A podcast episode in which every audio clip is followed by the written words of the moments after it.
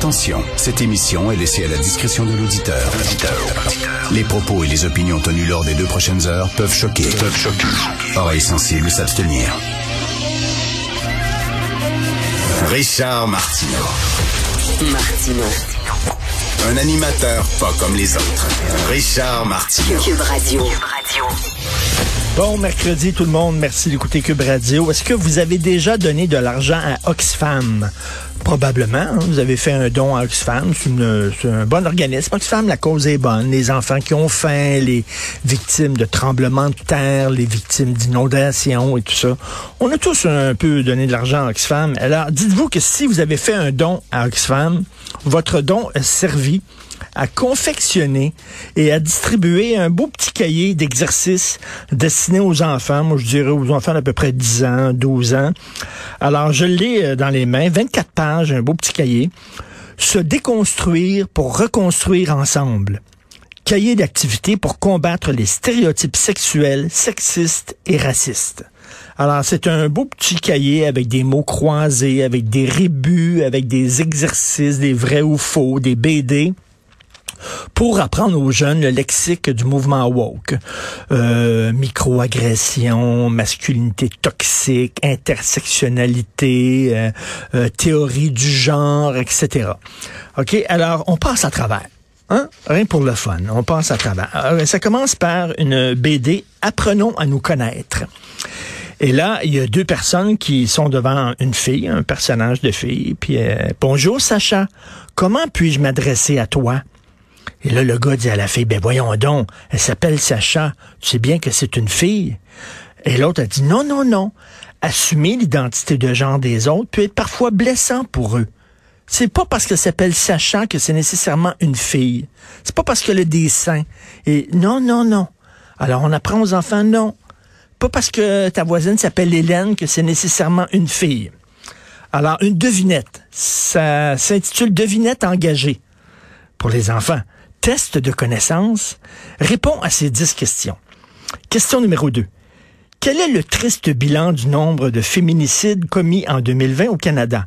160, 98 ou 112? Les belles devinettes. Question numéro 3. Quel langage parmi les suivants permet d'éviter de s'exprimer de manière sexiste? Le langage inclusif? Le langage familier? Ou le langage neutre ou épicène? C'est beau, hein? Question numéro 6. L'acronyme LGBTQIA2SP+, fait référence à diversité sexuelle, diversité de genre ou caractéristiques biologiques? Hein? Question numéro 9, c'est le fun, je vais donner ça à mon fils.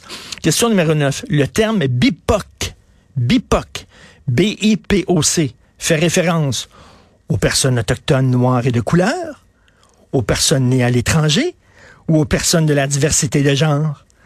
C'est la, la, la, bonne question, c'est la première. C'est euh, personnes autochtones, noires et de couleur. Bravo. Tu l'as bien dit. On continue, on continue. BIPOC. Le terme BIPOC est l'acronyme de Black, Indigenous and People of Color et fait donc référence aux personnes noires, autochtones et de couleur. En français, on utilise l'acronyme PANOC pour personnes autochtones, noires et de couleur. Alors, il y a un rébut, là, avec, euh, vous savez comment ça fonctionne, un rébut. Là, on leur montre drapeau arc-en-ciel, cisgenre, pan romantique. L'orientation romantique, quant à elle, se définit comme une attirance romantique et émotionnelle envers une autre personne. Bon, alors tu as un mot croisé, le mot croisé féministe. Hein? Le mot croisé féministe.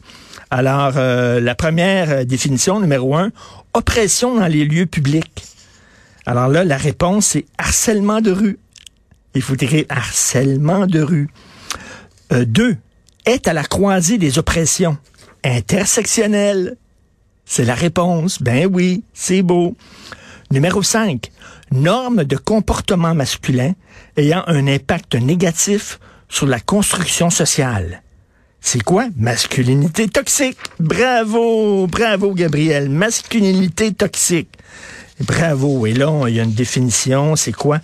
Masculinité toxique. Ensemble de règles non écrites qui dictent aux garçons comment se comporter pour être un homme selon les critères de la société. Bon. Alors, tu as un mot caché. Vous savez comment ça, ça c'est une grille avec plein, plein de lettres et vous devez trouver des mots là-dedans. Alors, parmi les mots que vous devez trouver dans le mot caché, mots mêlés sur le racisme. Alors, vous devez trouver le mot microagression, le mot préjugé, privilège, systémique, xénophobie. Le fun.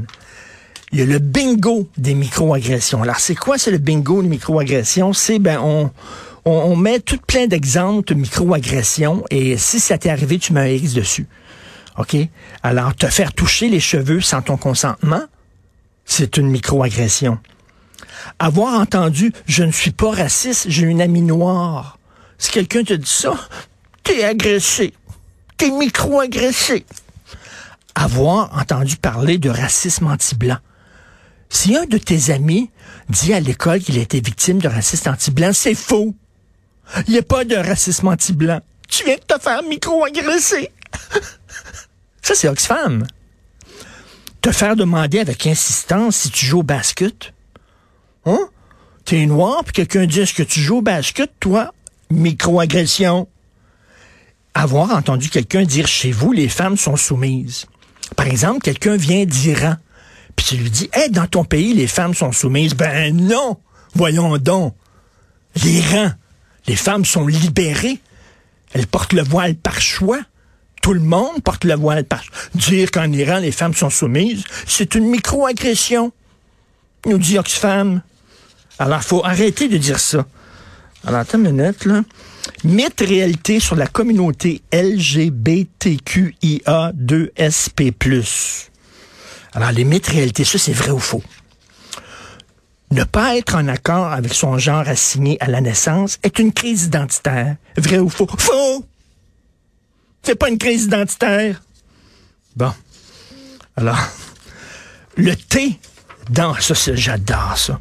Le T dans LGBTQIA2SP+, veut dire transsexuel. Vrai ou faux? Faux! Parce que t'as pas le droit de dire d'une personne qu'elle est transsexuelle parce que c'est seulement la personne elle-même qui peut dire si elle est transsexuelle ou pas. Le mot trans est utilisé pour décrire l'identité de genre. Une personne doit s'identifier au terme pour qu'il soit applicable.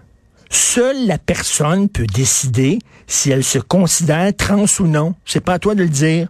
D'autres termes peuvent décrire l'identité de genre préférée de certaines personnes, de genre queer, de genre fluide, androgyne.